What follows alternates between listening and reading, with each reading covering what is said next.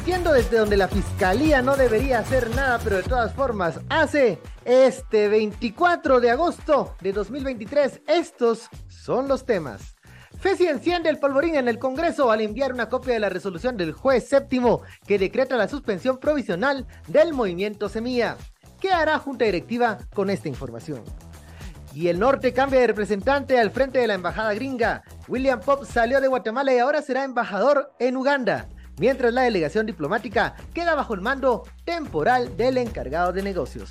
Y en el equipo de transición del presidente electo Bernardo Arevalo, algunas semillas sueltas comienzan a generar roces entre militantes, periodistas y posibles integrantes de gabinete. Comenzamos, y ya lo sabe, por favor, no se enoje. Hola, Ben. Don Ben está dormido hoy.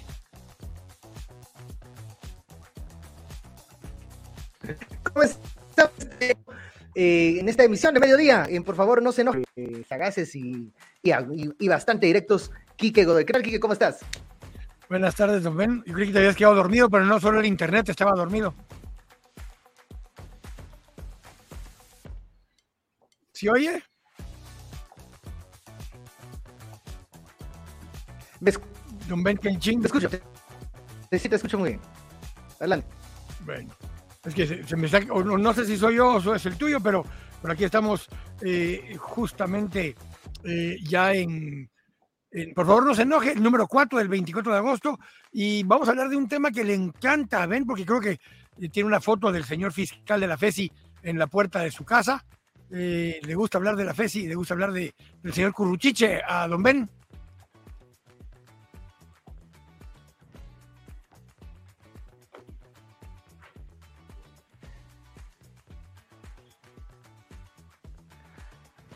A ver, ahora Creo que no tiene audio. Quique, que no te había escuchado. Se me fue la... Se le había ido el audio a ahora te escucho. Ya regresó, ya me escuchaste, no oíste No, ahora ya te fiscal, escucho. Fue a propósito.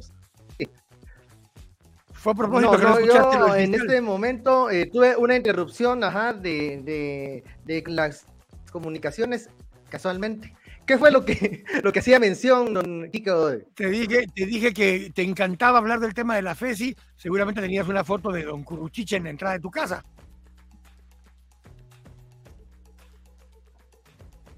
No, no sé si es Don Ben o si soy yo el que se queda sin audio, mucha.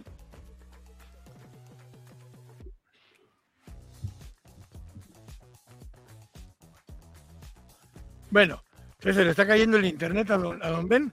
Seguimos. eh, bueno, el, el tema lo Eh, arranco yo y con el eh, no. Eh, al- a ver. eh, Ahora ya te veo, ahora ya te veo. Ya, bueno.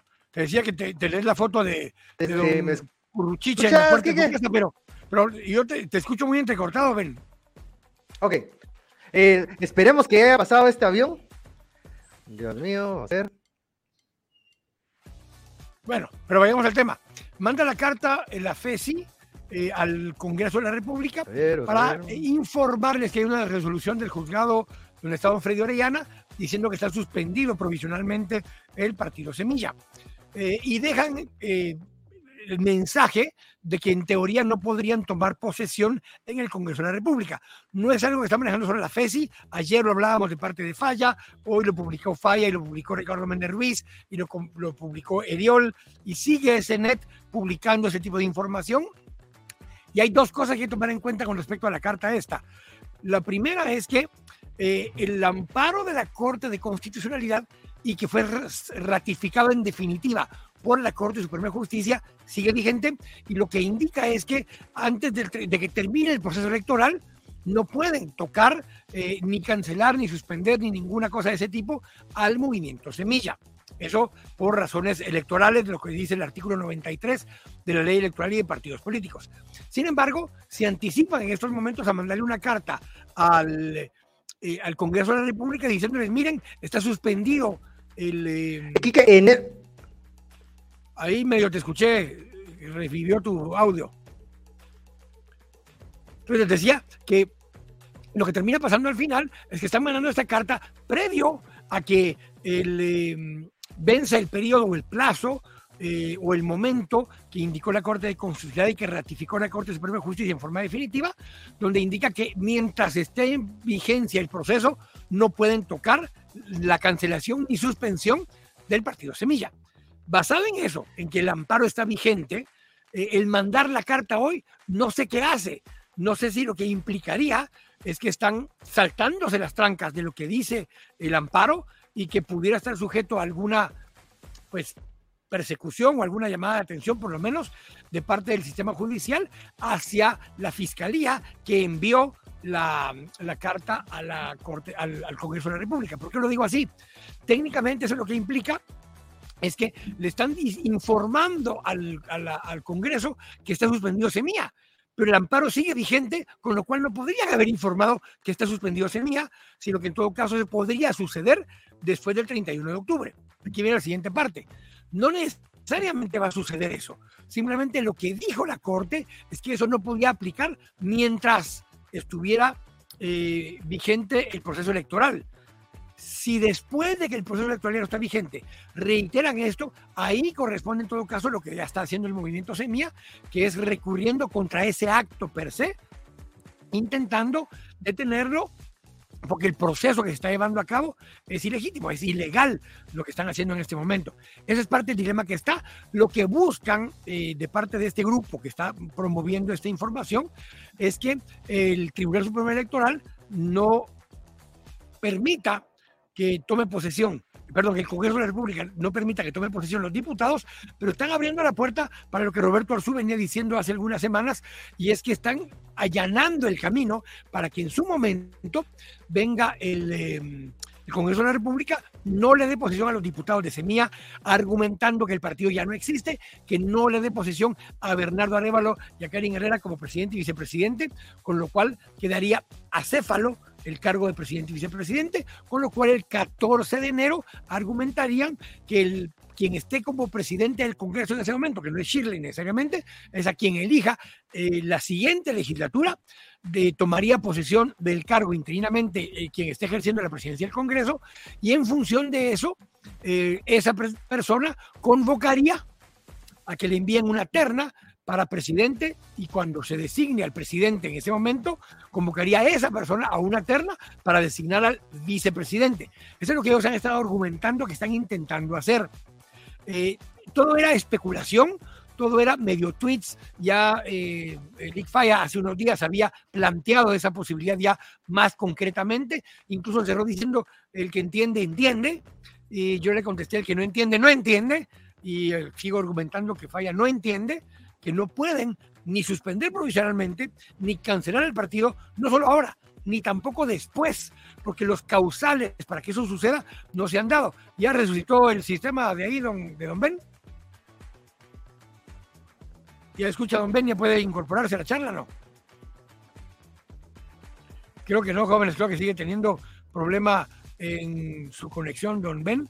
Eh, ese era un poco el primer tema. El primer tema era este, donde nos están diciendo eh, acerca de la carta, nos están planteando, pusieron las cartas sobre la mesa porque todos modos ya los habíamos desvestido, ya les habíamos visto, dicho que eh, el rey eh, no tiene ropa invisible, simplemente está desnudo y se terminaron de desnudar ellos en esta ocasión. Siguiente tema que tenemos, ahí sí después se logra incorporar, ven, comentamos un poco con él. Siguiente tema que tenemos es el tema de la Embajada de Estados Unidos. Ayer fue el último día formalmente de don William Pop como embajador eh, de Estados Unidos ante Guatemala y tuvo varios eventos en las últimas semanas despidiéndose de Guatemala, tanto al interno de la embajada como con sectores y actores de la sociedad civil, sectores empresariales eh, y obviamente con el sector diplomático que está también presente en el país. Y lo que nos deja es que el que ya está designado, el que ya está en Guatemala desde hace algunos, casi seis semanas, es Patrick Ventrell, Patrick Ventrell se queda de encargado de negocios, él se queda como embajador en funciones en estas semanas próximas eh, y él em, viene de estar en el Departamento de Estado, él era jefe de la oficina para Centroamérica, o sea, William Pop, con el que hablaba casi a diario para informarle qué estaba sucediendo en Guatemala y demás, era con Patrick Ventrell.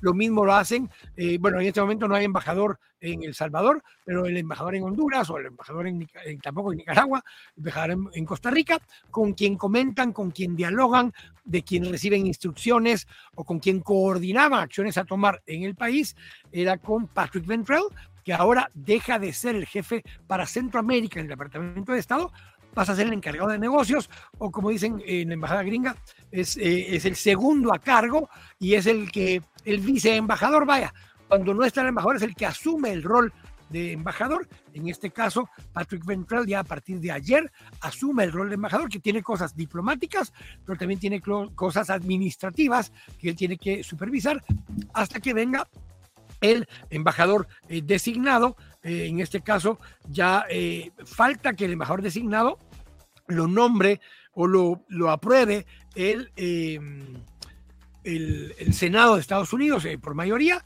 Una vez lo hagan, vendría a Guatemala. El embajador designado es una persona que ha trabajado muy de cerca en INL, que es el lugar donde ya está operando desde hace mucho tiempo Don Todd Robinson. Ambas personas, el embajador designado Toby y el embajador o el, embajador encargado en este momento, de Patrick Ventrell, ambos vienen del equipo de trabajo de Don Todd Robinson. ¿Ven? ¿Ya se logró conectar? Ya lo veo ahí. Eh, ¿Me escuchas, Kike? Ahí sí te escucho. Ah, ok. Ok, eh, ya, estamos de vuelta, ya estamos, ya porque estos estamos el primer tema. Si quieres aportar algo, algún tema con respecto a lo de la FESI. Ya pasamos lo de la FESI y la carta. preferido? Yo, a ver. Eh, vamos a ir. Vamos a ir no solo con audio, porque yo creo que que la cámara está dando un poco de problemas. Entonces, yo sí creo que hoy la audiencia no va a ver mi terrible rostro. Entonces, esa es la información que está haciendo FESI. Esto puede socavar el trabajo parlamentario desde ya de los diputados que integran la bancada semilla. Recordemos que hay una discusión de presupuesto, hay una discusión y una votación para junta directiva y algunos otros eh, préstamos también por definir. Eh, ya en este año, en estos cinco meses antes de la eh, toma de posesión de Bernardo Arevalo, esta empresa que decide seguir eh, insistiendo el Ministerio Público puede trastocar incluso lo que hagan los diputados en este momento en la legislatura actual? Mira, tocaste un tema que no lo había pensado así, pero no les afecta. No le afecta a los diputados actuales porque hoy ya tomaron posesión y están en funciones. Incluso han habido casos cuando se ha cancelado a UCN o han cancelado algún partido cuando ya están ahí, se vuelven diputados independientes. La ley la cambiaron en el 2016, donde para poder ser un bloque, tiene que ser un bloque porque, como miembro de un partido vigente. Entonces, lo que estén, están ya es como diputados, los actuales. Los actuales diputados de Semilla siguen siendo diputados, no tienen ningún problema, incluyendo a Bernardo Arevalo, Samuel Pérez, a Ligia y a todo el equipo de los diputados actuales. Eh, Lucas Hernández Mac. Lo que no pueden hacer, según esta nota que está enviando la FESI, es que no pueden tomar posesión los que entran en enero. Los diputados actuales siguen siendo diputados, ven, lo que están insinuando en la carta es que los nuevos diputados que ya fueron designados no pueden tomar posesión el, en enero del próximo año. Eh, haciendo escenarios futuros, esta información, digamos, se la deberían de trasladar Junta Directiva en su momento a la comisión permanente, que es eh, este órgano que se integra temporalmente antes de, bueno, de iniciar un periodo de, sesiones, que sería el 14 de enero del siguiente año. Eh, si esto o los planes de, FESI al, seguir con este, eh, con esta estrategia es que comisión permanente en algún momento les diga a esos diputados electos que no pueden ser dados en el pleno del hemiciclo, eh, eso sería bastante. pero, pero fíjate que lo raro es un poco con el, de falla, con el de falla siempre falla, eh, ven, donde explicábamos que él ayer lo describió y puso un cierre que decía: el que entiende, entiende. Eh, yo le respondí que el que no entiende, no entiende y siempre van a fallar. Y es que ellos, la teoría es eh, la que Roberto Arzú planteaba hace algunas semanas o la que hemos venido discutiendo algunos escenarios, y es que quieren hacer ver como que Semilla nunca existió Y si Semilla nunca existió, los diputados que quedaron electos por Semilla y el binomio que quedó electo por Semilla no puede tomar posesión. Ese es el, sueño húmedo, digámoslo así, que tendrían en este momento estos muchachos. Eh, la duda es que si eso es lo que ellos plantean, el movimiento Semilla tiene que poder actuar legalmente en contra de esa posición y ahí vamos a depender de qué dice la Corte Suprema de Justicia y qué dice la Corte de Constitucionalidad. La Corte Suprema de Justicia está en una situación muy particular, ven, porque son magistrados que técnicamente terminaron hace cuatro años su gestión dentro en enero tiene que convocarse las nuevas comisiones de postulación que van a integrarse eh, para poder convocar a lo que sería la siguiente legislatura que toma posición en octubre del próximo año. Pero los magistrados actuales no tienen mucho interés en seguirse metiendo en líos que ya no son de ellos. Hay una lista que ya estaba lista que integran 26 magistrados o candidatos.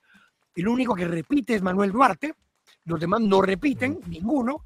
Entonces, ellos tendrían que tomar la decisión actualmente si respaldan esa solicitud de que la interpretación es de cómo se cancela el partido, cosa que no lo pueden hacer, pero asumamos que se cancela el partido, que no pueden tomar posesión em, eh, los diputados nuevos. ¿ven? En ese dilema vamos a estar y ese va a ser el siguiente desgaste de aquí al 14 de enero este, este desgaste, que es una, un desgaste muy planificado y, programado, puede llegar incluso a, alcanzar, y lo hemos visto, que está eh, sometiendo en un nivel de estrés bastante alto al personal y a los eh, funcionarios del Tribunal Supremo Electoral. Eh, ¿Cómo queda el Tribunal Supremo Electoral, que es el que debería ser el rector del tema de las elecciones, adjudicaciones, nulidades o, o, em, digamos, una decisión en tema electoral, cuando viene la FESI y pasa por encima de lo que el Tribunal Supremo Electoral debería estar haciendo o debería estar eh, regulando, ¿qué, eh, qué, qué, va a pasar con ellos? Ahí viene el dilema, ¿Seguir esa presión? Ah, pero ahí viene justamente el dilema, porque al Congreso le tocaría interpretar si acepta la nota de adjudicación de cargos que envía el TSE diciendo estos son los 160 diputados que va a incluir obviamente a los diputados electos de Semilla, o si le hace caso a la nota que le remitió la FESI. Ojo, la FESI no puede dar órdenes. El único que puede dar órdenes en ese sentido son juzgados o salas o las cortes como la de eh, Suprema o la de Constitucionalidad. Entonces, una nota informando de parte de la FESI no tiene ningún efecto legal. Ellos no pueden instruirle al Congreso de la República a quién aceptar y a quién no. Ese es parte del dilema que estás viendo. Pero más allá de lo, de lo, de lo legal, yo creo que es, es más el, como este aviso político de, de que ustedes pueden contestar o, digamos, eh, increpar a esta bancada de semilla porque no han sido electos de una manera legal, porque hay un, un, juez que ha dicho que se debe suspender de manera provisional el partido político. O sea, en lo político sí están acertando al querer, digamos, intentar crear esta narrativa en el Congreso de la República para que el resto de bancadas digan, mire, ustedes no están dentro del club de, diputados electos, ustedes no cumplieron las reglas. Estoy de acuerdo, por ahí vas a depender otra vez de la Corte Suprema y de la CC, eh, porque en cuanto se proceda, por ejemplo, yo ahorita tengo una duda si está incurriendo en alguna ilegalidad eh, la FESI en enviar una carta al, Congreso de la República, porque ellos no son alguien que puede dar órdenes ni puede instruir a una institución como el Congreso de la República a hacer algo o a dejar de hacerlo. Solo lo puede hacer un juzgado, la sala, la corte o la corte de constitucionalidad. Estás en un vacío donde quienes acaten leyes, eh, órdenes ilegales eh, pueden estar cometiendo delitos por su cuenta. Que ojo, es parte de lo que está pasando en el antejuicio que están pidiendo en contra de Irma Palencia, en contra de Maynor Custodio, o Franco Custodio, y en nombre de Álvaro Cordón. ¿Por qué en contra de esos tres magistrados? Porque esos tres magistrados son los que permitieron la inscripción de Valdizón en una primera instancia. Entonces, eh, están recurriendo contra ellos por haber inscrito a Manuel Valdizón en un momento dado, cuando Manuel Valdizón era aliado de esa estructura de impunidad todo el tiempo. Entonces están empezando a a, presionar, a, acosar a magistrados, no por los temas de Valdizón, ni por el tema de prosperidad ciudadana, que es por el que están detrás del registrador, es para acosarlos, a decirles, si no hacen lo que queremos que hagan, es declarar que hubo fraude, y los vamos a acosar a ustedes y ustedes van a terminar presos. Y eso lo anticipó la magistrada eh, Blanca Alfaro el domingo cuando anunció lo que podía pasar. Que dicho sea de paso, eh, Blanca Alfaro había anunciado que podía renunciar. Ayer no mandó carta de renuncia. Ayer mandó una carta diciendo si ustedes consideran que es mejor que yo ya no sea magistrada para que puedan proceder con la investigación, allá ustedes. La presidenta del Congreso le contestó, mire, esa no es ni chicha ni limonada. O sea, o renuncia o no renuncia, pero no me mande a decir que yo decida si usted renuncia o no. Claro, eh, en, todo esto, mm, recordemos que también está la solicitud de antejuicio que ya fue presentada por el registrador, que incluso se fue de vacaciones el señor, pero ni eso evitó que llegara esta misiva ahí a su despacho. Yo creo que ya lo veía venir. Eh, y desde aquel día de, del anuncio de la suspensión de semilla eh, de parte de fiscal Curuchiche y al mismo tiempo casi que anunciando el Tribunal Supremo Electoral que pues ya se habían dado los resultados, pareciera que hay algo se rompió que algo, que, que, una línea eh, o, los astros alineados ya no eh, estaban en una misma órbita, ya estaban separados. Y, y, eso hace lógica porque veíamos antes de esa fecha un Tribunal Supremo Electoral con señalamientos, con, ajá, servil. Eh, me recuerdo cuando Irma Palencia dijo, es que yo no sabía inglés o no tenía el informe en inglés en donde estaban las cosas, los pendientes de Valdizón. O sea, estamos al, al punto de que ellos creo que testearon si podían inscribir a Valdizón. Ahora, utilizar todas esas estrategias para presionar a un exaliado, porque eso es lo que es el Tribunal Supremo Electoral, puede dar resultados o están aprovechando que ahorita eh, el, gato salió de la casa y los ratones están haciendo fiestas porque, pues digamos, don William Pop se fue. Eh, hay alguien que está viendo eso. Con el segundo tema. Me estoy con el segundo tema y Juanjo Tejada que pregunta: ¿podrían sancionar a Guatemala aislándola si no dejan a Bernardo tomar posesión? Eh, yo por eso hacía énfasis en quién es Patrick Renfrell, quién es el embajador Toby, que es el que vendría ya como embajador en septiembre, finales de septiembre. Eh, son personas muy allegadas al ala más dura, digamos, del Departamento de Estado. ¿Son halcones? Eh, pero halcones desde el punto de vista de la lucha contra la corrupción y la lucha contra eh, todo el sistema del narcotráfico. Eso, ellos son halcones en ese, en ese ardid. Hablando con, con ambos, eh, pues, gente de la embajada, incluyendo Patrick Ventral en un momento dado, el mensaje que ellos envían es, aquí hay que cumplir con la ley y respetar la voluntad de la gente. Ese mensaje lo que implica es o dejan que tome posesión quien gane, porque lo dijeron antes de que fuera la elección, o van a haber consecuencias. Y algunos dicen, es que mira, la lista de Engel es una vez al año y todos, aunque te pongan la lista de Engel, no importa. Ojo, hubo un movimiento muy fuerte de gremiales, del sector empresarial, antes de la segunda vuelta, apoyando que tenía que haber segunda vuelta y que dejaran participar a Semilla y que todo esto. Era porque estaba por salir la lista Engel. Pero la lista Engel no sale solo una vez al año, ni es la única herramienta que tienen los gringos para sancionar a personas vinculadas a acciones antidemocráticas o acciones de corrupción. La lista Engel puede salir en cualquier momento. Mañana puede haber una lista Engel nueva. O pueden sacar la lista de OFAC, pueden sacar la lista de Magnitsky. Siempre hay acciones que ellos pueden tomar y no creo que empiecen a sancionar al país empezarían a sancionar a actores que están actuando antidemocráticamente y que están actuando eh, a favor de la corrupción. Sí, esa es, es una, preocupación que algunos han tenido y que otros incluso la minimizan, sobre todo en, en las esferas de los net centers. Pero incluso el, el ex embajador McFarland lo mencionaba la otra vez, que aunque digan que la eh, lista Engel no les importa, sí les importa porque puede ser el anuncio previo, el, el, adelanto de ahí viene otra, otro, otro anuncio que es mucho más eh, complejo y que tiene mayores repercusiones. Por ejemplo, una Magnitsky, eh, ya has dicho desde la OFAC, que ya tienen consecuencias económicas mm, más difíciles de, de, poder superar.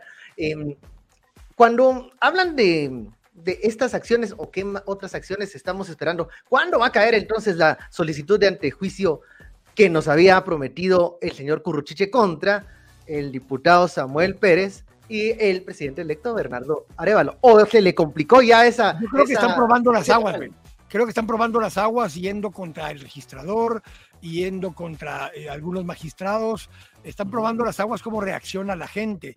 Eh, Susi pregunta, pero recuerden que el difunto Leopoldo Guerra, que fue registrador antes, y Oscar eh, a días de las elecciones hicieron lo mismo, pidieron vacaciones y uno renunció y el otro fue destituido. parte de lo que estamos viendo es, se está empezando a resquebrajar algo la captura del Estado y hay algunos actores que están buscando independizarse para que no se los coma el, oso del norte el día de mañana.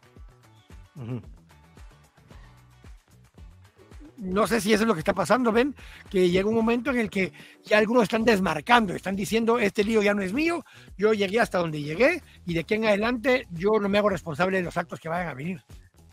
Ayer hablábamos de este llamado o sugerencia, un pacto de gobernabilidad que también se puede traducir en otros, entre otras cosas, en, crear un espacio, una, zona franca de conflictos, digamos, o una zona libre de, señalamientos y de acusaciones de net centers, algo por el estilo. Esto no está en el plan original de las personas que venían alineadas, como te decíamos, antes del inicio de la campaña electoral, donde se sabía que había una, una estrategia para marginar a los candidatos que eran incómodos. Esto ya está saliendo. Lo que sucede, es que los, haciendo lo, que pueden. Sí, lo que tenemos que entender que los que están adentro no eran todos nombrados por Vamos, digamos. Había gente que era de Vamos, gente que es de Valor, gente que es de Felipe Alejos, o de todos, eh, gente que es de, de distintos actores, algunos todavía con vínculos con el sector empresarial, pero todos estaban aliados para un objetivo, eso no quiere decir que el objetivo siga siendo el mismo, porque si ya el objetivo no se ve igual, ya algunos actores empiezan a separarse un poco del esquema y se empiezan a quedar ya un poco más solos los actores más vinculados a don Miguelito o a don presidente Yamatei o a algunos actores en particular, porque empiezan a ver que ya no es su lucha, sino que es la lucha de alguien más y quieren que hagan la lucha por ellos, ven. Ahora, eh, estábamos hablando incluso antes de, iniciar, el programa que eh, pareciera que el presidente Alejandro Yamatei, cuando está diciendo algo, luego hace lo contrario. O sea, eh, y pareciera que este anuncio de, aceptar los resultados del domingo, felicitar al presidente electo, se está quedando en, las formas, porque tal vez en el fondo, ya se ha hablado mucho de la influencia del organismo ejecutivo en Gerona, pareciera que ahí no han cambiado las órdenes. Ahí no hay, no hay, no ha habido un detente, digamos, o una, una flexibilización de, las posiciones. Justamente eso está preguntando Rafa Monterroso, que si no es una estrategia, como estás diciendo vos. Yo quiero creer, quiero creer que él genuinamente, él sabe genuinamente que el día 14 eh, de enero se va, no tiene alternativa. La versión antes de la, de la elección fue, eh, le entrego a, ella o a él o al presidente del Congreso que esté en ese momento, ahí dejando entrever esta posibilidad. Después de la segunda vuelta y después de la, de la diferencia de votos tan grande, ya reconoció que le entregaría a Bernardo Arevalo, felicitó a Bernardo Arevalo en Twitter, lo felicitó por audio y después dijo que se reunirían con él a partir del 11 de septiembre, fecha que dio el canciller Búcaro, y ya empiezan con esta transición. Pues hay dos versiones. Una es que ya hay división incluso entre ellos y que mm. unos si quieren poder salir eh, honrosamente, si se puede, eh, si es el hijo puta más o no, es otra historia, eh, o si se la juegan hasta la última. Y hay quienes adentro quieren jugársela hasta la última, ven. Y ahí donde está un poco la disyuntiva. ¿Tienen la fuerza suficiente para implementar esta especie de golpe técnico que están planteando, que es un House of Cards a la chapina, o no la tienen? Yo creo que para tener, para poder llevar con éxito ese golpe técnico, eh, tienen que estar todos alineados y en este momento no, lo están y eso sí pone en riesgo la operación o la estrategia que querían realizar. Pero hablemos rápidamente, antes de irnos, eh, de el último tema que es un adelanto porque realmente se está comenzando a, ver. Y en todo caso, tal vez podemos profundizar un poco más mañana, en el último programa de la semana. Ajá. Eh, pero antes, antes de, de, de irnos al otro tema, es interesante ver que esta, comple eh, digamos, esta crisis se puede ahondar en la improvisación de estos últimos momentos. Esto no estaba en el guion. Es que, mira, tenían el guion porque tenían de la A a la Z los, las, diferentes contingencias que podían pasar. Y eso lo tenían previsto, por eso el plan está ahí. Y ayer Falla lo describió muy bien eh, y pone la explicación, los pasos a seguir y demás, que es básicamente lo que ya se ha dicho, que van a llegar al 14, no dejan tomar posición a Bernardo Arevalo, toma posición el presidente de ese momento del Congreso, convoca la terna y todo lo que ya explicamos. Ese era un plan, estaba dentro de la contingencia por si no alcanzaban a ganar, o si no alcanzaban a que llegara Sandra contra Memi a segunda vuelta. toda esta estrategia estaba prevista, ven, eh, y tenían las alternativas o los escenarios abiertos. Lo que te sucede es que este escenario era como mucha, eso ya sería lo que era, ahí déjenlo guardado.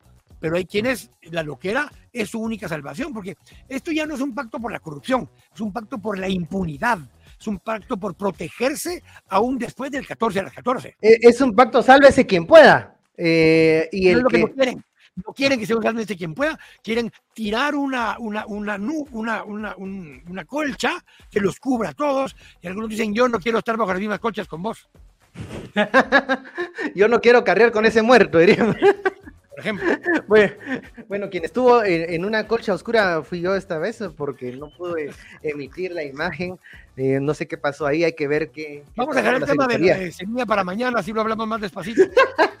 sí, sí, porque eso está, eso está bastante de viernes, entonces vamos a aprovechar para, para, para ese color que vamos a, a discutir mañana. Estamos ya entonces llegando al final de esta media hora de actualización. Eh, Quique, los temas eran la, la información que FESI le da gentilmente al Congreso de la República sobre la eh, suspensión de Semilla. Recordemos, ayer también se presenta una solicitud de antejuicio contra los magistrados del Tribunal Supremo Electoral, se incrementa esta presión. Y luego también, eh, ya eh, oficialmente, pues el eh, ahora ex embajador de Estados Unidos en Guatemala, William Pop, pues ya se retira del país.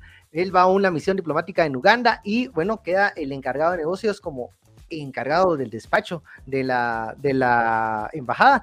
Esto no quiere decir que no estén los ojos del norte viendo lo que está sucediendo acá. Y lo que estamos viendo es esta improvisación de un plan maestro que ya no es plan maestro, sino que es plan no queda tal vez quien pueda, pero por lo menos eh, el último que apague la luz. Se robaron todo hasta la frase de esto apenas empieza. Hasta el papel chuco se robaron esta vez. Bueno, eh, quiero recordarles a todas las personas que nos están viendo y escuchando que nos pueden seguir en todas nuestras redes sociales. Eh, por favor, no se enojen, también en las eh, cuentas de Quique y en las del Bencho. También, si quieres mm, luego volver a ver y escuchar este, esta actualización de noticias, lo puedes hacer en la Red TV a las eh, 19 horas. Y de lunes a viernes estamos lanzando totalmente en vivo. Por eso es que a veces pasan cosas como la que me pasó a mí hoy, de 12 a 12 y media para tener todo el resumen noticioso de lo que está ocurriendo en el día. También nos pueden escuchar en podcast y por favor, ahí síganos dando eh, clic en las suscripciones para que podamos seguir emitiendo estos comentarios, así como lo hacemos con total libertad, Quique. Una, un, un mensaje ya estamos. Nos, ¿te, te vas a perder en la, en, la, en la selva que tienes ahí atrás? Eh, no, me voy a resguardar porque estaba lloviznando. Pero todavía ve, sacamos ve la mejor. con la lluvia. Me saludas a los, al equipo de Tangente por ahí. Bueno, y, ahora vamos a grabar, ahí me toca salir a la tarde en Tangente. Está, está quemando el rancho. Muy bien, Kike. Un abrazo y muy feliz tarde. Ya lo saben, por favor, no se enojen.